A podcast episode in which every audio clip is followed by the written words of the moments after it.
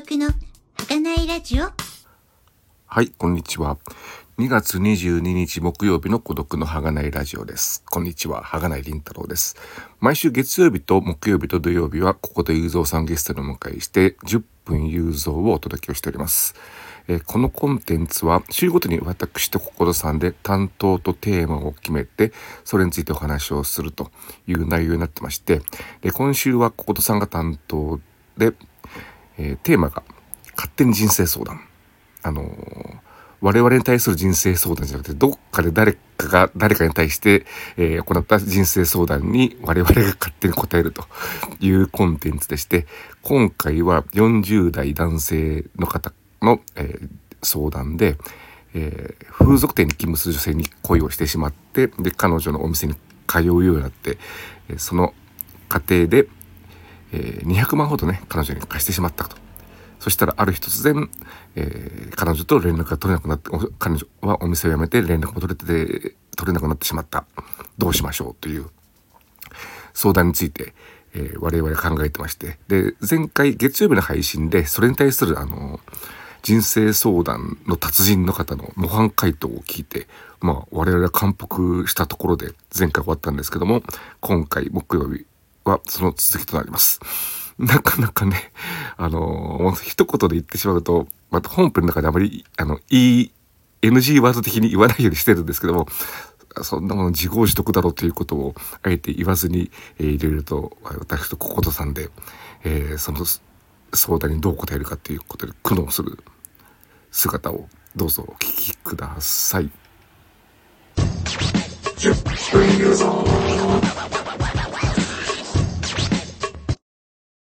まあ、やっぱりね、こういう人たくさんいるでしょうね、きっとね。まあ、さっきあの、ね、林さんが、まあ普通の恋愛だってね、うん。その、まあ、相女性というかね、男性が女性にこういろんなお金使うことはありますもんね。うん。うん。うん。別に向こうだって別に騙そうとしてるわけではなないわけですけど、多くの場合はね。でも結果として同じようなことをしてる場合もあるわけですもんね。で、それで振られちゃうってことはいっぱいある話ですもんね。じゃあそれをどう考えるかと考えてっても同じに考えてもいいかもしれませんよね。うん。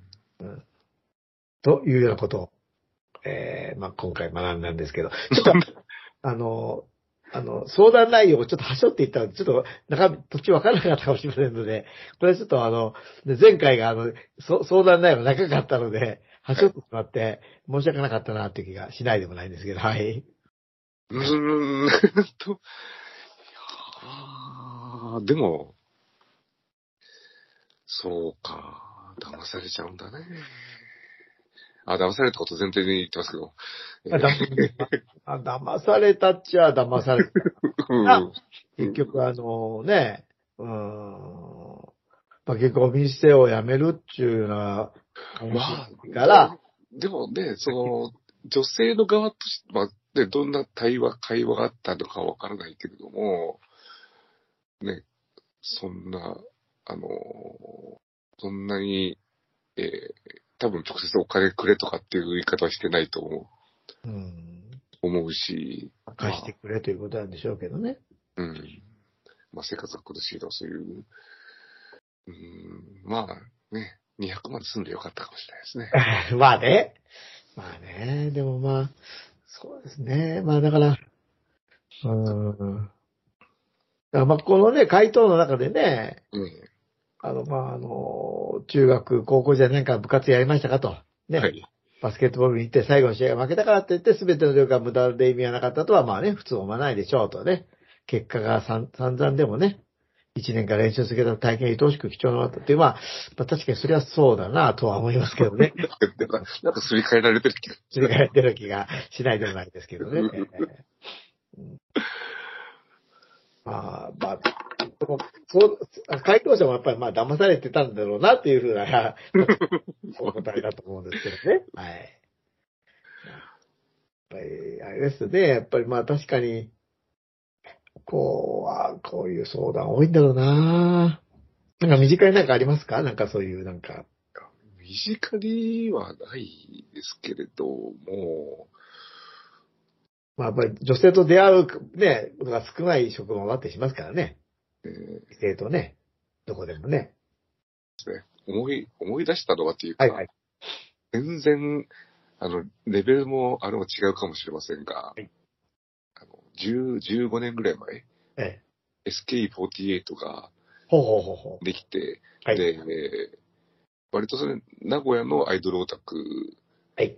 で、そういうね、あの、アイドルと直接接するとか、そういうことをしたことがないよ、オタクほうが、あれ、集まった時に、う。はい。結構オタクの間でその、プレゼント合戦っていうか、こう、こう。はいはいはいはい。プレゼントをし合うみたいなのがあって、で、まあ上からも、あの、1万円以下とか、なんかそんなような、あの、規制された時に、はいあるオタクが言っていたことを思い出したんですが、はい。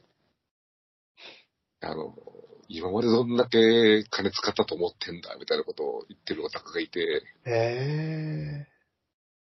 見返りを求め、何かこう見返りを求めてやってたのだな、彼は、とああ、なるほど。、なるほど、なるほええまあ、今回はそういうのじゃなくて純、純真な。彼女を助けたいっていう気持ちなんでしょうけど、でも割とね、うん。一般的なのは、その、キャバクラで、そのね、うん。見つけたか、まあ、あと、そ最近はね、あれですかね、あの、ホストクラブで女性がっていうのも、ありますけど、ああ、そうだよね。また別の構造っていうか依存症とかそういうレベルになってきてるとは思そうだね。う。えああまあのね、赤川さんは結構オタク業界及びアイドル業でも、まあね、その、ね、ホンダ33さんでしたっけええ。の、まあ、これまでがどうだったのかはわかりませんけど、まあ、女性からあんまりこう頼られる経験がなかったりして、そういう風だとやっぱりそういう感情になってしまうっていうのはわからないでもないというか、ええ。うんそういうのがあるかなと思いますね。ええああ、まあ、まあ、まあ40代の方で、まあこういう方多いんでしょうね、きっとね。うん。まあ、あと、ね、はいそういう、そこに、まあ、でもね、そこにか回すお金がなくても借金とかして、そっちに、えーお金をつぎ込んでしまうっていうこともあるかもしれないんで、なんとも言えませんが。やっぱオタク業界だからやっぱそういうなんか疑似恋愛的な思いになっちゃう人ってやっぱ結構いるんですか？お互いの会。さっきの話じゃない。うーんとプレゼン、トまあを、送るとかさ。なんかこういろいろ、だから、あの、オタクの中もいろいろいるんであれなんですけど、ああ、なるほど。ええだから最初から、あの、それ、それを目的っていうか、その、アイドルとか、また最近だとこういう、いわゆるあの、コンカフェの子とかと、まあ、つながる俗につながるっていう、あの、個人的に接触するのはご法度なんですけども、ああ、なるほど。そういうことをして、ええまあ、恋愛関係になりたいとかね、そういう人もいると。でもそういうのを逆にでも、そのオタク側は多分それをすることが目的っていうか、ほうそほそれが彼の中で武勇伝になるみたいで、うほうん、誰々と付き合付き合ってるとかね、あの、プライベートでどうのこうのみたいなことをう。はいはいはいはい。不意調しているのを聞いたことはありありますけれども、ああ。そうだ、いわゆるそのオタクの世界ではですね、はい。これ、その、まあアイドルがいるとするじゃないですか。はいはい。で、リアルな世界っていうのはまた分けてあるわけの人もいる。どういうこと？どういうこと？リリアルでは彼女がいるとかさ。ああ、リアルではこういう人と結婚しようとしてるまあそういう人もいるでしょうけども、ど、ど、どんなあれなんですか？これは、それ本当にその人それぞれなんあ、だそれぞれですよね。そうですよね。ああ。と言えないんですけども。まあ、まあ、それはそれぞれでも、まあ、リアルの世界についてあまりかん、もう諦めちゃってたり勘違いしてると、ね。私も最近あんまり他のオタクと交流がないんで、あの、本当に何とも言えないところはありますが。難しい。いえいえいえ、あの、もうちょっと時間になってきまいりましたので。あ、そうですか。この辺りで。はい。あ、はい。あの、一応、次回いつやるかわかりませんけど、はい。あ次回はですね、えあの、まあ、あの、これにしようかなっていうのがあって、若干だけ、は。ええあの、えー66歳男性、風呂場で涙、友人もいない老後を憂うっていう、そういう相談者さんからの、え、そんなリアル、リアルな、リアルな。ちょっと思っております。よろしくお願いいたします。あれですね、あとは、あの、AI がどう答えるか知りたいですよね、こういう相談に。なるほど、なるほど。ちょっとそこら辺もじゃあちょっと調べて。はい。そうですね、今後は AI がどういう相談に答えているかということだったらちょっと調べてみましょうか。結構ね、あの、チャット GPT もその、友友達とか相談相手がいない若者に、あがハマってるみたいなのは、ああるみたいなんで。はい。はい。ちょっとなんかまた、あの、前回の二の鉄を踏んでしまったような気もしない。いや、なかなか回答者に寄り添えないというそうそう、難しい、難しい。もうちょっとあの人生経験がなんか、この年だって今まで人生経験もないんですけど、足りないということがバックだったりね。修行をし直します。はい。よし、ならないからね。はいでは、この、この、このぐだぐだした話をお聞きいただきことありがとうございます。ありがとうございます。はい。えー、ですね、はい。ここまでお聞きいただきありがとうございました。ありがとうございました。またねはがない、りんたろうの孤独のラジオ。孤独の儚いラジオ